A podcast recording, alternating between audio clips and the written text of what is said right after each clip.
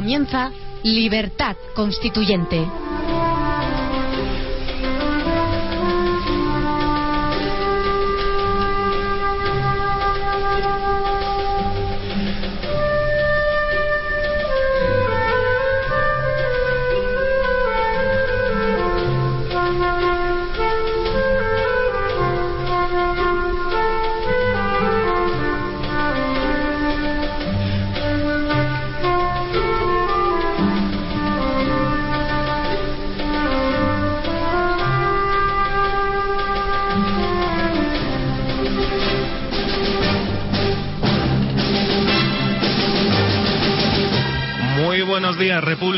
Son las 8 y 2 minutos del miércoles 22 de febrero y esto es Libertad Constituyente, un programa dedicado al análisis, el debate y la instrucción política con los principios rectores de la verdad, la lealtad y la libertad.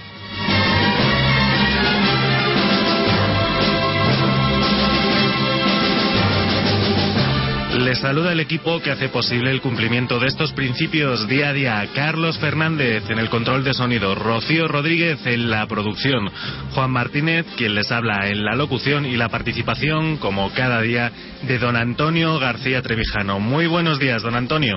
Buenos días, oyentes y Juan Ignacio. Muy buenos días, don Antonio. Muy buenos días a ustedes, repúblicos. También les recuerdo que estamos en el 107.0 de la FM. Les recuerdo que estamos en www.diariorc.com. Comenzamos con la crítica de la prensa, si le parece, don Antonio. Sí, no, no, no hace falta que me parezca. Yo creo que debe de hacerlo. ¿Le parece necesario? Entonces, bueno, pues vamos a comenzar con la lectura crítica de la prensa. Lo primero que podemos eh, decir sobre los periódicos de hoy es que todos traen en portada un mismo tema, una misma noticia, que son las protestas estudiantiles que tuvieron lugar ayer en toda España, en varias ciudades en toda España. Además, hoy contactaremos con un invitado muy especial para hablar sobre la carga policial que tuvo lugar ayer. ¿Nos ha seguido, don Antonio? ¿Cómo? Que sí nos ha seguido, don Antonio. Sí, sí, pero está aquí en el estudio. ¿Ha venido ya o no? No, no está. Contactaremos por, el, por teléfono nuestro invitado. Ah, ¿Y por qué no ha venido al estudio? Porque tiene, tiene una vida ajetreada, no sé, no, no, no, no, no hemos podido cerrar. ayer entendí yo que iba a venir al estudio. No. Que, que preguntó que si a las 8 de la mañana o a las ocho y media, sí no, no, contrataremos por, por, Bueno, pues de acuerdo, de quién es, sí, claro, para que tenga... Por teléfono, efectivamente. Bueno, de quién estamos hablando, don Antonio y yo, estarán un poco confusos nuestros queridos oyentes. Bueno, pues es con el secretario de Comunicación y portavoz del Sindicato Unificado de Policía del SUB, don José María Benito Celador. Le tendremos aquí con nosotros y con ustedes a partir de las ocho y media. No sé si quiere hacer algún comentario, don Antonio, o esperamos a después sobre... No, no, no, yo comentario sobre el tema, hasta que no esté él, no lo haré. Muy bien, pues vamos a comenzar con otras noticias ¿Se llama José María? Benito Celador. Ah, sí, Benito. Efectivamente, José María Benito Celador a partir de las ocho y media aquí en Libertad Constituyente.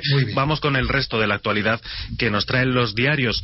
En primer lugar, podemos empezar. con, el resto no, vamos con la actualidad todavía no hemos empezado. bueno, con el resto excluyendo la reforma, las protestas estudiantiles, pero de acuerdo. Como siempre tiene razón don Antonio. Vamos a comenzar por una noticia que trae en portada el diario El País, noticia principal de portada del País, noticia a cuatro columnas. Rajoy solicitará a Bruselas en breve una rebaja en el objetivo de déficit. Concretamente, eh, el gobierno español pedirá a Bruselas que se le rebaje eh, del 4,4% que está acordado con la Unión Europea al 5, pocas décimas. No se ha concretado esas décimas que pasarán del 5%. Bien.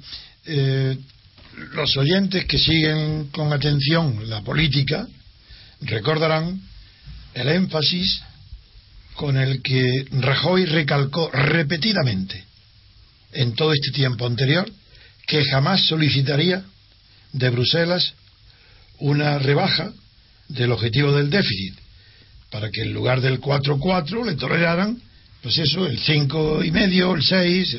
Bien, aquí tenéis lo que vale la palabra de Rajoy.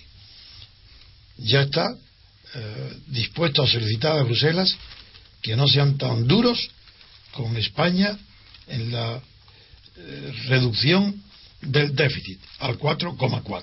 No hago más comentarios, solo destacar que lo ha negado con todo énfasis y repetidas veces, y diciendo que jamás lo haría. Ya lo tienen ustedes el valor de su palabra. En efecto, además Rajoy, aparte de, que haya trascendido que tanto Luis de Guindos como Mariano Rajoy pedirán esta reducción en los objetivos del déficit en los próximos diez días, dice el diario El País, también tenemos que decir que mañana eh, se harán públicas las previsiones de crecimiento de la Comisión Europea y que no se prevé que sean buenas en realidad. Se prevé que de crecimiento de quién de crecimiento perdón de, crecimiento de España eh, para para este año presente. En principio con las previsiones que se publicaron en octubre, eh, la, la, cifra, el dato era de un crecimiento del 0,7%, pero como les digo, las previsiones es que ya no solo no haya crecimiento de España, sino que incluso se podría estar hablando de un decrecimiento. El Banco de España, en informes previos, dijo que durante este año España se retraería en un 1,5 y el Fondo Monetario Internacional en un 1,7. Pero ¿se sabe si lo van a publicar la cifra inmediatamente o próximamente? Mañana, mañana. Mañana, y no se sabe eh, si será eh, deficitario, si será en déficit, no, lo no se sabe. Sí, de, tanto el diario El País como el diario El Mundo dicen que sí que, probablemente eh, sea un decrecimiento, en consonancia, como le decía, con estas cifras del Banco de España y del Fondo Monetario Internacional. Bueno, esperemos, pero seguro que es un dato negativo, pues ya estamos tan acostumbrados a lo negativo que no será una sorpresa. Siguemos.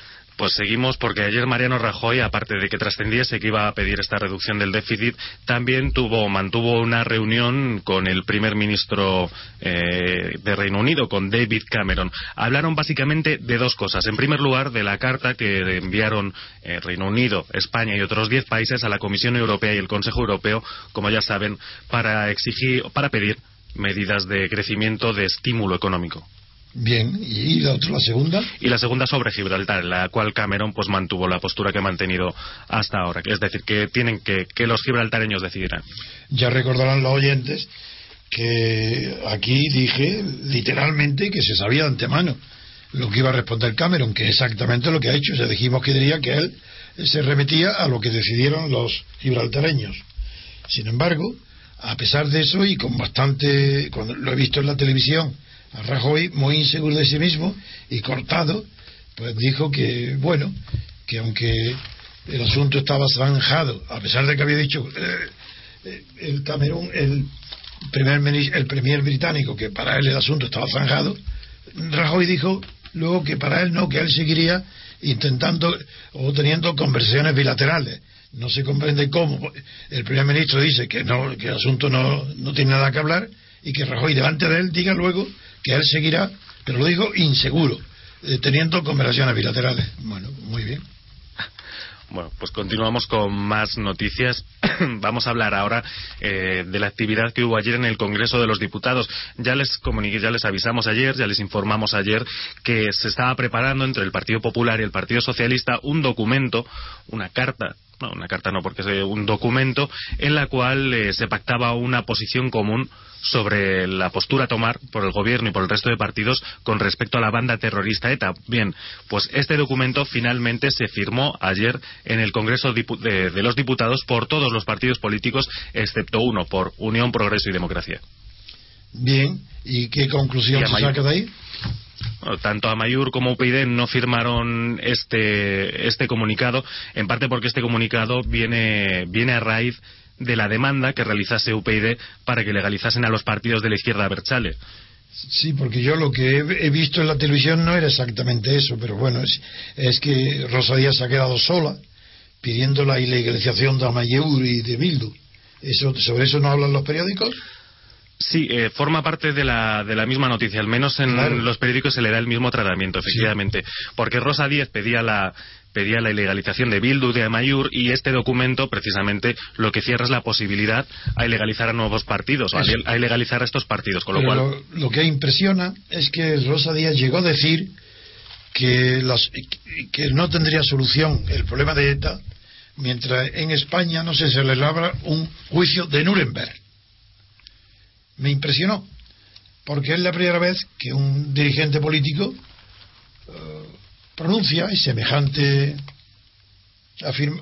afirmación o criterio en España, cuando en verdad el tema de Nuremberg era un tema muy claro de un conflicto de, internacional de guerra, guerra, un conflicto bélico que los vencedores juzgaron a los responsables de la guerra más cruel que ha conocido la historia. No solo porque tuvo 60 millones de víctimas entre un lado y otro, y holocausto y todo lo más. Mientras que aquí, eh, Nuremberg lo alega Rosa Díaz para una cuestión interior de policía. Es decir, que ETA es una cuestión interior, terrorismo interior, una cuestión de, referente al orden público y a la policía, y es extrañísimo que se le haya ocurrido decir que necesita un Nuremberg. Otra cosa hubiera sido que hubiera dicho Nuremberg respecto a Franco. Es decir, que se hubiera juzgado en la transición a la caída de Franco, pues a Suárez, a Fraga y, a, todos los, que han ocupado y dirigido la transición, que por haber sido los servidores fieles de, de Franco, incluido Juan Carlos, el rey, hubieran sido sometidos a un juicio como Nuremberg. Eso es distinto y hubiera tenido más sentido. Esto es una locura lo que dice Rosa Díaz. Claro que se ha quedado sola, porque en medio de la clase política, ¿qué espera ella? Si ella forma parte de la clase política, si ella le pasa como a Julio Anguita, que también creía que él no formaba parte de la clase política cuando estaba al frente de, de Izquierda Unida. Siendo así, que estaba financiado igual que todos los demás y, gozando de los mismos privilegios que todos los demás. ¿Pero qué se cree Rosa Díaz? Rosa Díaz es un elemento más del, establecimiento político español, de la clase dirigente, de la clase política estatal. Es decir, es una enemiga, es una oligocrata, porque forma parte de la oligocracia y de la oligarquía política. Es absurdo. Las palabras de ella han sido absurdas. Por cierto que ya lo adelantábamos, ya lo adelantaba don Antonio ayer en, los servicios informativos aquí en Libertad Constituyente, pero se han detenido, ya lo trae hoy la prensa reflejado, porque ayer se detuvieron a dos etarras, a dos etarras acusados de integrar una célula de apoyo a la dirección de la banda terrorista ETA. Sí, ya lo planteé yo ayer y por tanto no me repito. Hmm. Eh, si quiere decir nada más que ETA no está eh, acabada, que está todavía en actividad, que todavía se mueve y que no se están entregando ni las armas ni ellos. Vamos, otro. Pues vamos a pasar a otra noticia. Vamos a hablar ya, nos vamos de tribunales, porque hoy tenemos varias noticias. Comenzamos, si le parece, don Antonio, por Iñaki Urdangarín. Sí, sí, uy, muy bien. Vamos a hablar de la que probablemente sea la noticia más importante del día con respecto a Iñaki Urdangarín, que es que eh, a resultas eh, de la implicación en el juicio del sindicato Manos Limpias, que ya conocimos que ya empezó a trascender su nombre por el juicio contra Baltasar Garzón, eh, bueno, pues el juez José Castro, que se está ocupando del juicio contra Iñaki Urdangarín, va a pedir a las partes personadas en este juicio que decidan su opinión sobre si se debe imputar o no a la infanta Cristina. Bueno, él está pidiendo su opinión, porque eso no disculpa al juez de cuál es, de cuál es su deber. Pero en lo de Urdangarín, eh, he oído en la televisión algo, eso claro que tiene importancia, pero he, oído una cosa muy graciosa de un Dargarín, que ya por fin ha, hablado, la primera vez que habla, y ha hablado en televisión, ha hecho una declaración a, una agencia de prensa, y, la he oído, y ha dicho literalmente, declararé en el juzgado este de Mallorca, sobre todo el día 25. Me, me quedé maravillado, porque es la primera vez que una persona que va a declarar dice que va a declarar sobre todo el día 25. Es decir, que el día 24 mm, no declarará sobre todo, sino que declarará no se sabe dónde, y el día 26 tampoco. Es decir, que dice que va a declarar sobre todo el día 25. ¿Sobre todos los demás días? ¿O que va, o que va a declarar sobre todo lo que pase, sobre cualquier circunstancia, por encima de todo, declarar el día 25. Pues no lo sabemos, porque como no sabe hablar español, pues estos, estos son los príncipes de España, este, que no sabe el español quizás para evitar eso, una nueva comunicación eh, defectuosa. Iñaki Urdangarín, que por cierto ya está en España, llegó ayer a Madrid y se desplazó a Barcelona para preparar con su abogado, con eh, Mario Pascual Vives, la defensa del juicio. Bueno, pues Urdangarín se ha dicho que hará una comunicación con la prensa, pero que será por escrito, mediante un comunicado. Eso quiere decir, como no sabe escribir ni sabe leer, claro, tendrá que hacerse lo otro. Eso muy bien, de acuerdo. Está, hace bien. Tenemos también otra noticia sobre el juicio contra Iñaki Urdangarín, eh, porque el Consejo General del Poder Judicial eximió ayer al juez eh, José Castro de posibles responsabilidades en la causa por las filtraciones de la causa contra Urdangarín. Se esperaba, yo lo esperaba y bien, de acuerdo. Otra noticia pues vamos consumiendo noticias a un ritmo muy alto, don Antonio. no pues vamos a hablar ya de otra noticia que aparece eh, en ambos diarios, aparece tanto en el diario El País como en el diario El Mundo, eh, y es una noticia que nos resulta de especial utilidad para realizar esta crítica a la prensa que hacemos diariamente, porque es una noticia que recibe un tratamiento muy diferente según sea un diario u otro. Me estoy refiriendo a las declaraciones ayer de Dorribo, este empresario que acusa a José Blanco o que bueno que, dice eh, que le dio 200.000 euros a cambio de favores a José Blanco pues ayer eh, ayer declaró ante el juez y según un diario cada diario destaca cosas diferentes. Vamos con el diario El Mundo. En portada destaca que un nuevo documento señala que Orozco era testaferro de Blanco. ¿Y qué importancia tiene eso? Mm. Porque yo no, no recuerdo quién era Orozco. Pues Orozco era eh, vicepresidente de Azcar y estrecho amigo, amigo personal de José Blanco. Y que era el ah, testaferro ah, del dinero que... Ahora lo que dice, efectivamente, que puso el 50% del dinero con el que Blanco quería participar en una empresa constituida en Andorra. Ah, de acuerdo, que, tiene, que ya se sabe con el testaferro. ¿Y hay alguna prueba, algún documento que lo diga o es una afirmación gratuita? del mundo. No, es una firma, es una afirmación de, es la primera afirmación del, del empresario este Jorge de Orribo. Ah, que es una afirmación de Derribo o de Orozco. De Dorribo, de Dorribo, de Jorge Dorribo. El que Dorribo ha dicho que Orozco es el testaferro. En efecto. Ah, bien, de acuerdo, pues venga. Esto es lo que ha destacado el diario El Mundo. Además, el diario El Mundo, que en páginas interiores destaca un entrecomillado de, la, de las declaraciones de Dorribo, que dijo, he pagado por favores a José Blanco. Muy bien, de acuerdo. Y este mismo señala que tiene un testaferro que se llama Orozco. Muy bien, mientras no se pruebe, pues nada más que una acusación, ya veremos. Mientras tanto, el diario El País destaca otros aspectos de la declaración de ayer. Dice, con el siguiente titular, Dorribo aporta como prueba contra Blanco una hoja de hotel sin valor. ¿A qué se refiere el diario El País? Bueno, ya saben que la primera versión de Jorge Dorribo era que había pagado este supuesto este supuesto este dinero para obtener supuestos eh, beneficios por parte de José Blanco lo había pagado desde una cuenta de su mujer en Andorra. Ah, sí. Esta fue la primera versión. Bueno, después llegó la agencia tributaria y dijo que no, que no, que eso era para una farmacia, para un negocio que tenía él. ¿Y ahora qué? Y ahora ha dicho que lo pagó, eh, que los 200.000 euros que pagó los tenía en una, en una bolsa en casa, los tenía en metálico y pagó con billetes de 500 euros. Entonces ha rectificado su primera declaración. efectivamente. Bueno, pues eso es mala señal, pero muy mala. Además, mala señal para el acusador y buena señal para Blanco. Pero esperemos a ver lo que sucede. Además destaca el diario El País que el abogado de Jorge Dorribo ha presentado una prueba documental que el diario El País dice que es, eh, no tiene valor probatorio ninguno. Es una hoja de libreta del Hotel Art de Andorra que además reproduce el diario El País y que la verdad no aparece por ningún lado el nombre de... ¿Y, para qué aporta esa tontería? no hay nombre ninguno, nada. Otra cosa, hombre, eso no son noticias. Muy bien, pues continuamos. Que lo diga el país y el que lo diga el Vaticano. Las noticias son noticias, eso no es nada. Eso es gana de marear y rellenar espacio y entretener a la opinión y a los oyentes, a los oyentes, bueno, a los lectores, con falsas noticias. Eso no es nada. Eso es perder el tiempo y, y nada, y, maleducar a los, a los lectores creyendo que hay algo donde no hay nada. Eso es, indignante, de verdad, que, estén presentando periódicos que se creen serios y hablando de, notas falsas que no o notas de hoteles que no significan ni prueban nada ni tienen nombre es ridículo, vergonzoso y desde aquí denunciamos esas malas prácticas de la prensa española, sea contra quien sea. Pues continuamos en este caso por el diario El Mundo porque eh, continuamos con la investigación sobre Luis Bárcenas. Ya saben que ayer tuvimos noticias importantes, sobre todo referentes a este misterioso individuo que responde a las siglas P.A.C.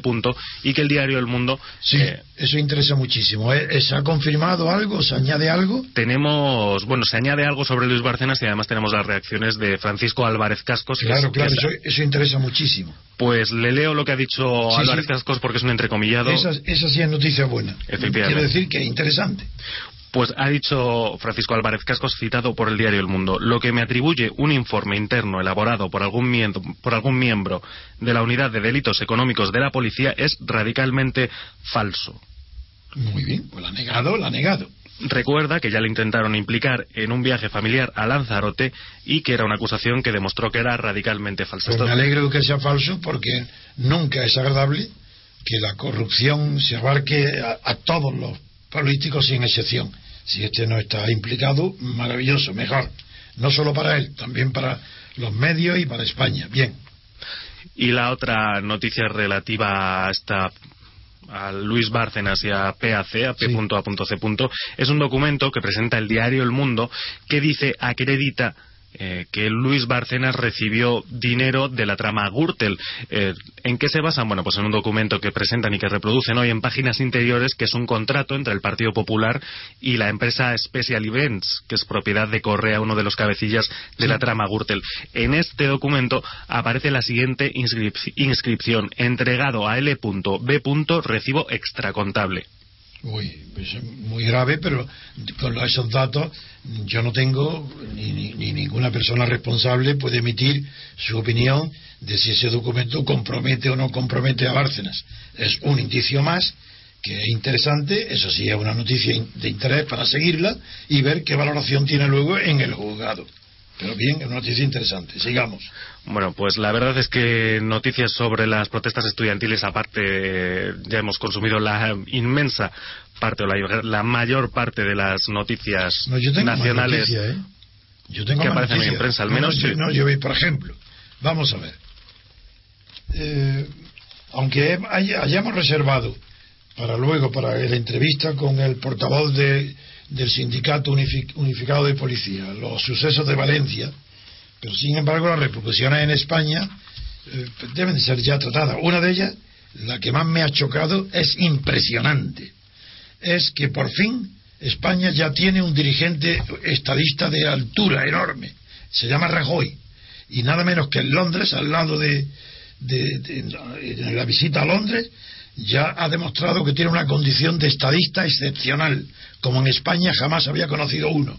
Este hombre sí que merece estar 20, 30 años al frente del Estado. Esto ha declarado. Y los oyentes que calibren bien la inteligencia, la sinceridad, la profundidad, el sentido de la responsabilidad de quien pronuncia estas palabras. Literales. Estoy convencido de que si todo el mundo actuara con sentido común y mesura, esto, lo de Valencia, no se repetiría. ¿Habéis visto qué maravilla de inteligencia? ¿Qué cosa? ¿Cómo es posible que lo pueda descubrir él solo? Que está y además está convencido. No, no se trata de una opinión. No, no, no. La ha estudiado, la ha meditado. Está hoy convencido de que si todo el mundo actuara con sentido común y mesura, no sucedería lo que ha pasado en Valencia. ¿Qué os parece, oyentes? Eso merece de luego nuestro respeto, ¿eh? porque hay que ver que hay que ver lo que ha descubierto Rajoy. Pues no le falta más que dar un paso más y decir lo mismo, no para Valencia, sino para todos los asuntos y para los eh, sindicatos que, ahora están haciendo el simulacro de que se oponen cuando antes no se oponían y a los obreros y a la clase obrera y a los parados.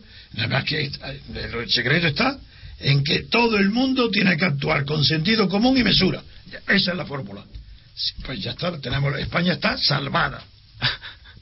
Bueno, pues con este descubrimiento eh, vamos a hacer una pequeña parada para publicidad y a la vuelta comunicaremos con don José María Benito Celador, eh, secretario de Comunicación y portavoz del Sindicato Unificado de Policía.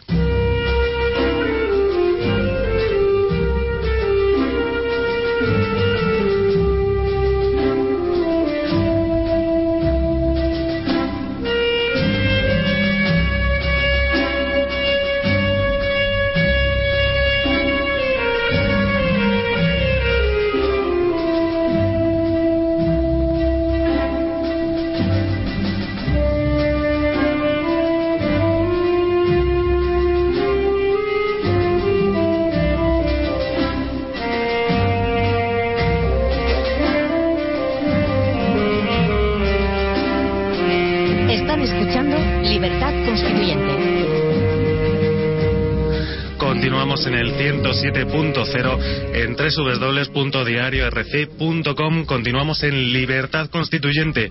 Y como les anunciábamos al principio del programa, tenemos ya con nosotros al secretario de Comunicación y portavoz del Sindicato Unificado de Policía, don José María Benito Celador. Muy buenos días, don José María. ¿Qué tal? Buenos días. Compartimos además espectro radioeléctrico también con don Antonio García Trevijano. José María. Buenos días. Estoy encantado de conocerte porque hace mucho tiempo que sigo el rastro y las declaraciones y la actuación del sindicato eh, unificado de policías. Y por esa razón es por lo que os he llamado para invitaros a que participéis no solo en este programa, sino que ya aprovecho para decir en todas aquellas ocasiones donde creáis que podéis aportar algo para clarificar las cuestiones de orden público o las cuestiones de disturbios en la calle que requieren o que desgraciadamente el protagonismo pasa a ser de la policía y como yo tengo mucho respeto por vuestras opiniones porque, las conozco pues yo os pido y le transmite así a tus compañeros el deseo de esta emisora de ser vuestro portavoz eh, eh, para transmitir las, eh, el criterio que tenéis respecto a cuestiones tan fundamentales como el orden público y, pues y sobre todo la actuación de la policía. muchas gracias por esas palabras. Muy bien, pues venga, empezamos. Pues lo primero de todo es alegrarnos, porque ayer se volvieron a producir protestas en Valencia y no se produjeron incidentes entre la policía y los manifestantes. La primera pregunta, don José María, es, teniendo en cuenta los incidentes del pasado lunes, ¿quién se comportó mejor ayer? Eh, ¿Fueron los manifestantes, los efectivos policiales, quizás la delegación del gobierno?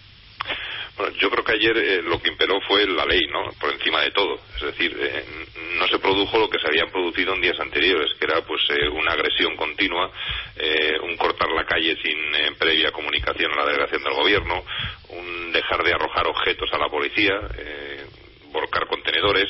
En definitiva, se respetó lo que es la convivencia y lo que es la libertad, porque es que en días anteriores alguien entendió que la libertad y la democracia consistía en volcar contenedores, agredir a la policía o cortar las calles de Valencia. Y eso no es democracia ni es libertad. Don Antonio, algo que. Sí, no.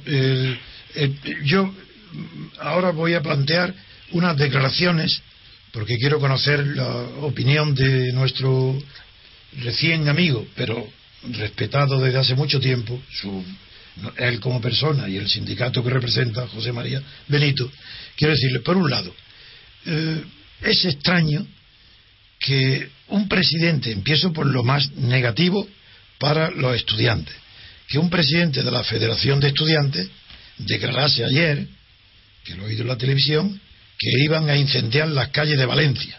Eso ya lo critiqué ayer, pero ahora lo saco también a colación porque eso es intolerable.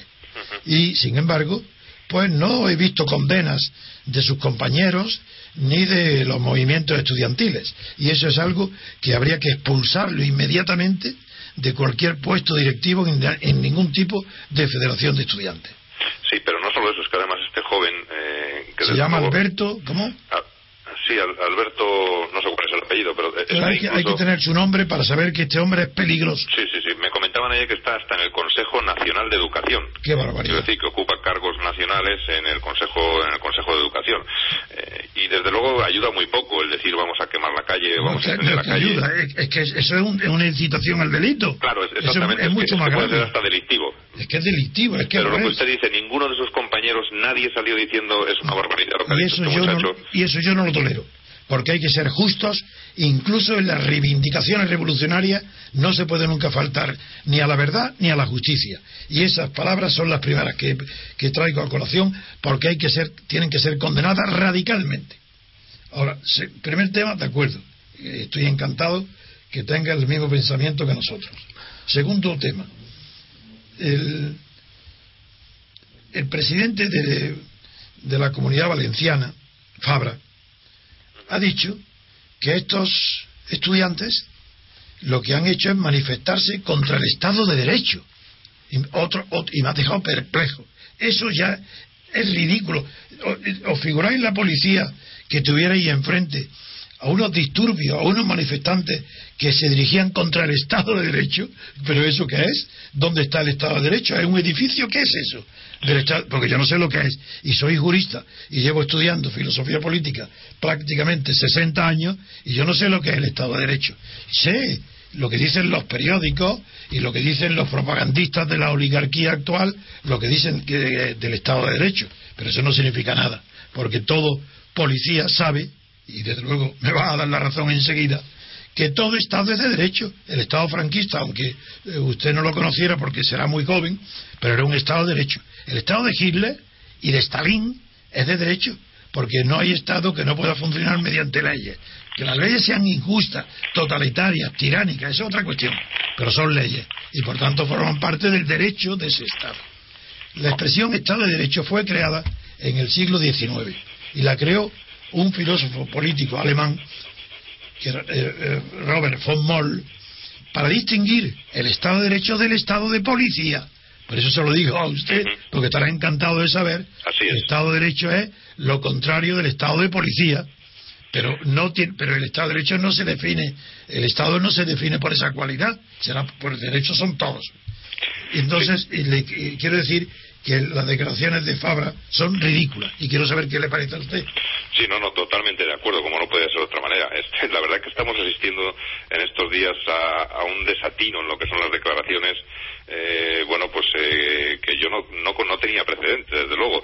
Y sobre todo en gente que gobierna, porque esto de la oposición siempre te lo puedes esperar, ¿no? Que la crítica al gobierno la haga a través de, eh, bueno, cuando se producen incidentes de estas características, ¿no?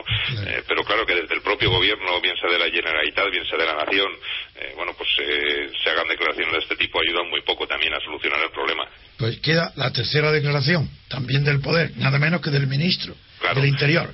Dice, ha dicho, literalmente, que cuando él se refirió y reconoció que había habido excesos, excesos, se refería, dice naturalmente, a los excesos de los estudiantes. Es decir, jamás a los excesos de la policía, eso no da.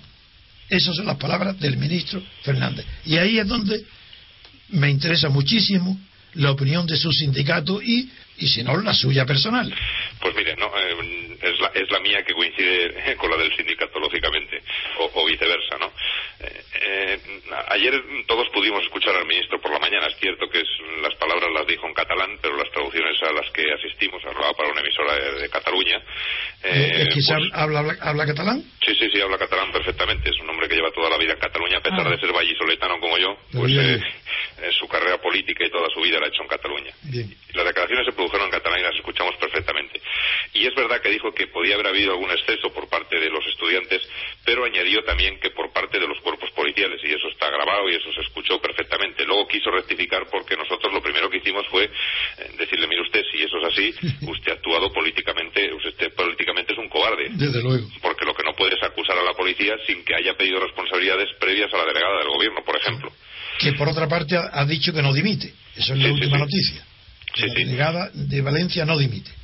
Claro, en todas esas declaraciones ayuda muy poco, porque entre otras cosas a nosotros nos dejan a los pies de los caballos. Sin duda. Porque si al final eh, nosotros hemos estado eh, eh, intentando restablecer el orden subvertido en, Valencia, con cortes de calles, con agresiones, etcétera, etcétera, y quien tiene que apoyarnos en teoría, en teoría y en la práctica, que es el ministro de Interior, que es nuestro ministro, que es nuestro jefe político, no lo hace, pues ya me dirá usted en qué situación quedamos. Desde luego. Por eso le he sacado esta pregunta tan delicada, no para usted, que sé que habla con valentía y con, y con sinceridad, sino delicada para el ministro, porque es inconcebible que un ministro utilice ese lenguaje y no actúe en consecuencia. Sí, sí, así es. Bueno, luego, mm, quiero, por un lado, quisiera hacer una pregunta. Eh, yo, eh, como usted debe saber por mi biografía o mi historia, que la conoce. Sí, sí. Eh, yo tuve muchísimo respeto durante la última etapa del franquismo por el sindicato obrero Uso. ¿Usted los conoce? ¿Tiene contacto con ellos? Sí. ¿Está todavía Manuel Zaguirre? Tenemos, tenemos contacto, conozco a Manuel Zaguirre y hemos colaborado en muchas ocasiones. Es para que, le transmita a usted que deseo hablar con él, porque era muy amigo mío, vino muchas veces a mi despacho, eh, cuando la Junta, la Junta Democrática y la Plata Junta, tengo buenísima opinión de él, de Manuel Zaguirre, y de ese sindicato siempre me pareció más inteligente y más moderno que los sindicatos verticales que, eran con, con, Franco y que a través de comisiones obreras y luego uh, con las que yo me llevé muy bien, nada menos que, que yo asistía a comisiones obreras a la primera huelga general nacional que se, que se hizo, la organicé yo, porque ellos no, los cogían siempre. Y yo afortunadamente le pude burlar a sus antiguos compañeros y no los cogieron, porque lo hice en una fábrica que yo era el abogado de ella en la Plaza de Castilla. Pero bueno, la, cuestión es que me, siempre me pareció uso más moderno, más actual y con una inteligencia más fina que los sindicatos estatales. Ya sé, supongo yo, que también Uso recibirá subvenciones del Estado y que también será sindicato estatal. Pero no lo veo yo amarrado al Estado como veo a UGT y a comisiones obreras. No, no, no lo está. Lo que sucede es que, bueno, eh, la verdad que Uso ha quedado como un sindicato también un poco eh, marginal en ese sentido, ¿no? Solo se cuenta desde el gobierno, de las instituciones, con comisiones obreras, con UGT. Claro, pero yo la verdad que a Uso solo poco se le ve, ¿no? Y quizás debiera, debiera tener un protagonismo mayor que el que está teniendo. pues yo quiero que usted le, eh, usted le transmita que para mí y para esta emisora no hay más eh, sindicatos importantes, partidos importantes o personas importantes que aquellas que lo acrediten con su calidad no por las que estén apoyadas por el gobierno ni por el Estado. Pues por tanto, que también que tiene esta, esta emisora a su disposición, a disposición de uso, para que como igual que con usted hacemos, le, queremos ofrecer la plataforma para el sindicato unificado de policía, también quiero que sea plataforma para uso y, que venga también cuando quiera y desde luego ya lo puede usted decir que llame por teléfono enseguida y que Muy bien. A, Juan Ignacio Martínez y que le prepare ya una entrevista enseguida y que él mismo señale el orden de la, de la actuación. Porque sigo teniendo la misma simpatía de entonces. Perfecto. Pues don José María, tenemos más preguntas para usted. Si Muy bien. Pues venga, ahora tú, como periodista, a ver, a ver si, si le hace una buena entrevista a este buen compañero de eh, combate por la libertad política y la verdad. Bueno, pues la primera pregunta que le queremos hacer aquí en Libertad Constituyente es que se ha discutido mucho sobre si la carga policial del pasado lunes fue proporcionada o desmesurada. Eh, primero, para plantear un poco eh, cuál es su postura sobre, sobre esta carga. ¿Cuál es la postura del Sindicato Unificado de Policía? Bueno, vamos a ver. En el momento en que se produce una carga policial, en el momento en que se da la orden a la policía de que tiene que disolver una manifestación de estas características, hombre, que nadie piense que lo vamos a hacer eh, con rosas, es decir, se va a producir un enfrentamiento entre policías y manifestantes. Eh, no se puede hacer de otra manera, es decir, no hay otra manera de hacerlo a no ser que tengamos 5.000 policías y empujando podamos echarlos eh, hacia las aceras desde el centro de la calzada. claro, a mí me llama la atención cuando se habla de desproporción o de desmesura. le voy a dar un dato que publican hoy todos los periódicos, sin excepción, desde los más afines a la derecha hasta los más afines a la izquierda de los 17 heridos que hubo en esa manifestación, o en esa carga policial tan brutal como se la ha pintado, 11 eran policías. Ese dato creo que lo dice todo. Eh, si tan brutal fue, lo lógico es que hubiera habido, pues eso, 30 o 40 personas de los manifestantes heridos y un policía o ninguno herido. Bueno, pues de los 17 heridos, 11 eran policías. Con eso yo creo que queda dicho. Sin embargo, oh, amigo José María, yo he leído, he oído en la televisión, probablemente mejor esto, que vuestro sindicato ha denunciado el portavoz que en una entrevista en televisión, que era un, no me acuerdo su nombre, un señor redondo, bajito y un poquito gordito, redondo. Sí, eh, Roberto Villena. Sí, pues este ha reconocido cosas que me han dejado impresionado de bien, de agradable. Uno, que hubo una evidente falta de recursos de la policía, que fue demasiado escaso. y que con ese número escaso o hay violencia o es imposible, o, tiene la policía que salir corriendo. Sin duda, eso es verdad que hubo una mala planificación, eh, no pensábamos no pensábamos, los jefes nuestros no pensaron que eh, esto iba a tomar los derroteros que tomó y faltó esa previsión, faltó esa planificación. Y que duda cabe que también, dicho sea de paso, las imágenes que hemos visto en televisión, que por cierto son sesgadas, no son todas las imágenes. Eso siempre, eso siempre igual. Hombre, a nadie nos gustan, ¿no? ni a ningún ciudadano le gusta ver a la policía eh, pegando palos a nadie, ¿no? Pero bueno, es lo que hay y, yo espero, y se lo dije ayer al ministro, espero que las imágenes que ha grabado la propia policía también se hagan públicas para ver hasta dónde fue el alcance de esa supuesta intervención. Don José María, dos preguntas. La primera, ¿a qué se debe ese, ese número insuficiente de efectivos? Y la segunda, eh, bueno, precisamente lo que más se ha destacado de las manifestaciones, de las protestas que tuvieron eh, lugar ayer sin incidentes, es que hubo poca presencia policial. Bueno, eh, ayer hubo poca presencia policial porque alguien entendió, y es verdad, eso se examinó, eh, que si había mucha presencia policial, eh, alguien lo podía entender como una provocación. Entonces, es verdad que había muchos policías preparados, pero por decirlo de alguna manera estaban en la retaguardia, es decir, no estaban visibles, pero estaban preparados para actuar en cualquier momento. Y lo que se hizo fue, bueno, pues permitir que se celebrara la manifestación. Afortunadamente se, bueno, transcurrió por los derroteros que todos esperábamos y no se produjo ningún incidente, lo cual no quiere decir que hubiera poca policía. Sí que la había, estaba preparada, pero no estaba visible en ese momento. El día anterior es verdad que hubo una falta de planificación, porque eh, si la manifestación o la, o la protesta se hubiera desarrollado de forma pacífica, hubiera habido suficiente con la policía que había. El problema es que, claro, cuando se nos ordena a nosotros desde la delegación del gobierno eh, desalojar la calle eh, y echar la gente hacia las aceras, pues lógicamente nos vimos desbordados por la poca falta de efectivos que en ese momento había.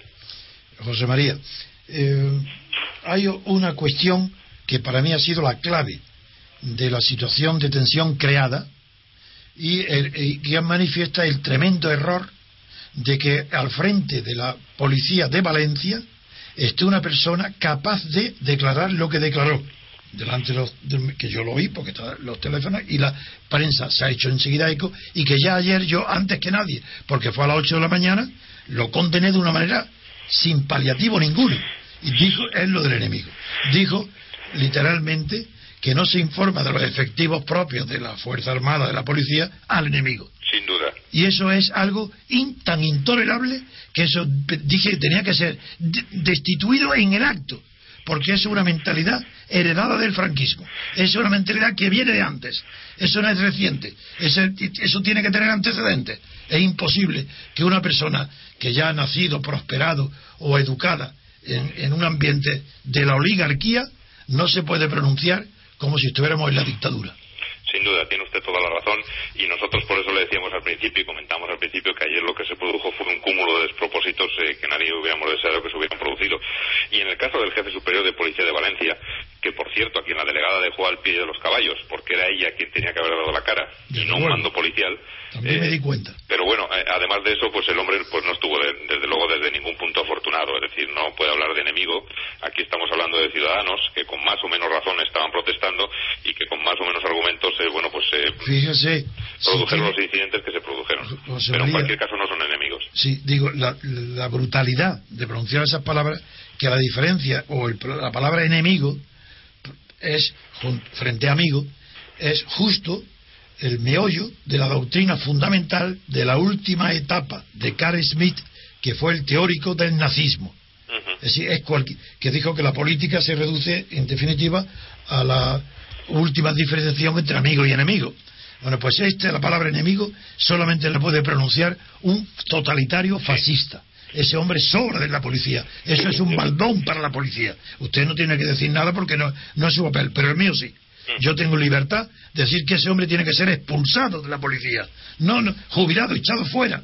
Es que no puede haber en la policía alguien que piense que en el pueblo español hay alguien que pueda ser algún sector, alguna categoría social, que pueda ser enemigo de la policía. Salvo ETA, eso es imposible. Eso no existe. Totalmente de acuerdo. Muy bien. Pues don José María, también le quería preguntar porque durante el fin de semana se produjo una agria discusión en Twitter entre José Manuel Sánchez Fornet, el secretario general del Sindicato Unificado de Policía, y varios internautas. Eh, precisamente este lunes publicaba el propio Sánchez Fornet un comunicado en el que reflexiona sobre esta discusión y sobre la, dice, marabunda de odio que se desató contra la policía. ¿Perciben odio hacia los cuerpos de, de policía? ¿Creen que acuden los manifestantes a las protestas con ánimo de confrontación? Sí, eh, es verdad que esto Lo que sucede es que afortunadamente es minoritario. Eh, quiero decir, es verdad que esa discusión en, las redes sociales se produjo durante todo este fin de semana. Eh, alguien incluso nos amenazó de muerte, dicho sea de paso, es decir, llegamos hasta ese punto de evaluar si teníamos incluso que denunciar por amenazas de muerte. Porque ¿Pero amenazas en el acto o previas? No, no, en, en, las redes sociales, es decir, a ah, través de Twitter, a través de Facebook, de las redes sociales, eh, pues eh, se profirieron amenazas de muerte. Eso no hay que hacer caso. lo cual es inconcebible, ¿no? Y por eso decía José Manuel Sánchez Forné, nuestro secretario general, que, que hay demasiado odio, hay demasiado, demasiado rencor, pero no hacia la policía o hacia los policías y sobre todo no por parte de la sociedad española. Miren, le voy a dar un dato, somos el, el, colectivo o la institución mejor valorada de este país. por lo tanto, eso no admite discusión en todas las encuestas del CIS. ¿Qué pasa? Que hay una serie de ciudadanos, algunos, pues que no admiten que, eh, bueno, que la policía tiene que estar presente que la policía tiene que hacer su trabajo como lo hace cualquier otro colectivo. Y esa gente es la que está generando ese odio y, por cierto, y dicho sea de paso, es la gente que generó los incidentes eh, que se produjeron el pasado lunes. Y en ese mismo comunicado, Sánchez Fornet decía que uno de los eh, motivos que añaden más crispación a las intervenciones policiales es que los agentes no porten en el uniforme el número de identificación personal. Hemos tenido polémicas con esto eh, prácticamente en cualquier actuación policial eh, de este tipo. Ha habido polémica, han salido fotografías donde se veía el número no se veía. quería preguntarle, don José María, ¿de quién depende que se porte o no? ¿De la gente, de la Dirección General, de la Secretaría de Estado? primero, el número es obligatorio portarlo. ¿Qué es lo que sucede? Que nuestros servicios de información cuando el 15M detectaron y está constatado eh, que existía una estrategia perfectamente diseñada para, eh, aunque no sucediera nada, aunque no hubiera ninguna agresión, aunque no hubiera ninguna carga, aunque no hubiera absolutamente nada, que los eh, que participaban en esas manifestaciones, concentraciones o acampadas del 15M cogieran los números de placa de los policías eh, que estaban por allí, aunque no hubieran hecho nada. Y luego, posteriormente, cuando se produjera un incidente, denunciar esos números de placa. Claro, eh, llegamos al absurdo de algunas denuncias a policías por esta, esta estrategia que les estoy comentando, que ni siquiera estaban de servicio ese día o que ni siquiera eh, o que estaban de vacaciones incluso no eh, claro qué es lo que se dijo desde las jefaturas superiores que es de donde partió esta idea eh, miren como conocemos la estrategia de, esta gente como sabemos que van a hacer daño que no van a buscar responsables en una carga policial sino que lo que buscan son cabezas de turco sea quien sea pues que la gente se desprenda de sus números. Para eso están las cámaras se graba todo todas las intervenciones policiales y bueno ahí está la gente perfectamente identificada. Esa es la razón. Para evitar una comparecencia masiva de policías en los juzgados por denuncias que ya digo, en muchos casos no tenía ningún sentido porque era de policías que ni siquiera estaban trabajando ese día, pero como existía esa estrategia de coger esos números y denunciar a los policías, pasara lo que pasara, pues por eso se hizo. Eh, yo quisiera, José María, tenemos bien tiempo todavía. Sí, sí, sí, tenemos tiempo. Quería, quisiera hacerle simplemente una aclaración por los oyentes, no, no por usted. Eh, que parece que yo estoy aquí ahora, eh, por las palabras previas que le dije, apoyando a la policía, que, yo estoy como, si, yo fuera un defensor de las fuerzas de orden público. No, no, no, no es nada de eso. Yo no soy demagogo, ni doy, ni hablo de una manera distinta según el sitio donde esté. Yo soy consciente que estoy hablando en una emisora pública, estoy por tanto hablando al público. Y digo las mismas palabras a, a usted que al público que a mí que el problema está en que yo no creo que el orden público, eso claro, hay una tradición muy grande que ustedes han, la policía han estudiado, han asumido, que la prensa también, pero el orden público no es un valor, porque eso fue una degeneración que se produjo por la evolución negativa de la Revolución Francesa. Y le digo nada más que como información, pero también para decir que yo, si, si hubiese posibilidades objetivas, yo pediría salir a la calle a millones, millones de españoles, pero para pedir la libertad política, nada más. Para pedir la democracia, para acabar con la corrupción política, para acabar con todo esto. Yo quiero ir a la calle, pero en ese caso quiero que la policía sea aliada nuestra, porque sepa lo que, lo que estamos haciendo va en beneficio también de ellos y sobre todo de España, que, es la libertad. Pero el, el tema le voy a recordar para que usted lo comente con sus compañeros y si quiere un día trae a los mejores expertos que tenga para discutirlo con nosotros aquí en la radio, es lo siguiente. El orden público aparece como concepto en la última, en el directorio, cuando estaba terminando ya la Revolución Francesa, unos meses antes de que Napoleón pasara a ser cónsul. Porque al principio, lo que hoy se denomina orden público, entonces, cuando empezó la Revolución Francesa, se llamaba opinión pública. Después la opinión pública eh, evolucionó durante la Revolución, pero antes del directorio, y pasó a llamarse eh, eh, orden, no, era espíritu público. La opinión pública se transformó en espíritu público, que era un concepto etéreo pero era, claro, era de orden espiritual, la propia palabra lo indica, y, fue un fracaso, porque pronto el espíritu público, a pesar de las órdenes de los ministerios del Interior y de los jefes de policía, que le daban instrucciones a, sus a los prefectos de policía en Francia, en toda Francia, y sobre todo con Napoleón, director de Napoleón, le daban las órdenes y les preguntaban que si existía espíritu público. Y ¿sabe? las respuestas de las encuestas de la policía son formidables. Decía, si por espíritu público quiere decir algo intangible que no sabemos lo que es, pues la verdad es que no hemos visto de eso nada. Pero si por espíritu público se entiende que no hay, que las carreteras se puede circular, que no hay atracos, que no hay que en las calles se puede de noche salir, pues sí, y a eso le llamaron orden público, que, que fue al principio, pero Napoleón viene luego y lo toma como principio de ordenación de la sociedad, no solo de lo que se llama orden callejero, sino que dentro incluso del Código Civil mete Napoleón la noción de orden público para las instituciones eh, eh, civiles y le llaman instituciones de orden público y eso ya fue una degeneración. Y eso, eso ha sido eh, degenerado y todavía no ha sido regenerado y en mi libro sí hago yo sustituyo la noción de orden público por la de orden cívico que es diferente porque el orden público concebido por Napoleón y por Franco y todos los dictadores es trasladar a la calle, a la plaza pública, el orden que las casas, que las amas de casa privadas quieren en su propio domicilio, que es el orden privado. Ese orden de todo limpieza, que nadie se mueva, todo eso es que, por eso se ha comparado el orden público con la paz de los cementerios. Y eso es herencia de las dictaduras. Y las democracias, como en Europa no hay, en ningún país de Europa hay democracia, el que más se acerca es Francia, pero tampoco mucho. Pero entonces no, no se ha elaborado el concepto correspondiente a la democracia, de orden público que sería orden cívico. No, lo digo nada más para que, para que el oyente no crea que yo estoy dando la coba o adulando a la policía diciendo, no, no, no, yo eh, estoy condenando al estudiante que ha dicho incendiar, claro que estoy contra la violencia, contra todo tipo de violencia, pero eso no, eso no tiene nada que ver con que estoy a favor de las manifestaciones, pero manifestaciones que sean motivadas por cuestiones nobles, por cuestiones que interesen a grupos de verdad y, y nunca con violencia. Don José María, ¿quiere hacer algún comentario? Eh, no, estoy totalmente de acuerdo, como no podría ser de otra manera, es que es así. Eh, las manifestaciones, la gente tiene el derecho a manifestarse y en, algunos casos hasta el deber de manifestarse. dentro de ese civismo y dentro de ese, eh, de ese orden cívico que decía Antonio, no, no, no hay nada que objetar, desde luego. Pues eso es lo que pronto yo espero que un día estos conceptos que hablamos sean de dominio común en España y que no se hable de orden público, sino de orden cívico, o orden civil, orden cívico, orden ciudadano. Quería hacerle una última pregunta, don José María, porque la delegada del Gobierno en la Comunidad Valenciana ha declarado que va a abrir una investigación para ver si, si alguna gente se ha limitado en el ejercicio de sus funciones y, en caso de que lo haya hecho, de puras responsabilidades. ¿Qué opina el Sindicato Unificado de Policía sobre la investigación?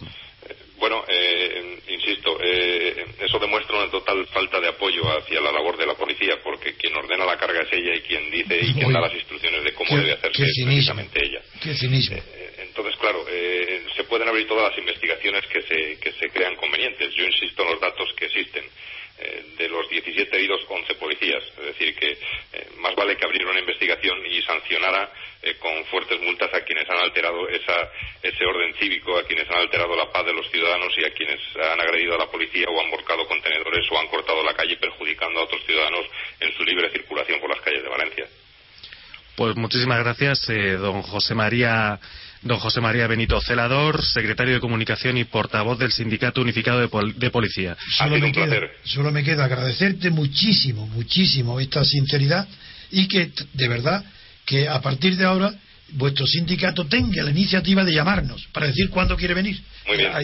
Hay, algún suceso, queréis tener una, una plataforma, llamar y no tenéis más que llamar en la noche anterior y a la mañana siguiente a las 8 tenéis el micrófono. Pues muy agradecido, muy amable Antonio. Y, luego transmitirle a Zaguirre mi afecto, mi recuerdo cariñoso y que deseo también que venga a la radio él y se incorpore a nuestros equipos. Perfecto, muy bien. ¿De acuerdo? Muchas gracias. Muchísimas gracias a usted, don José María.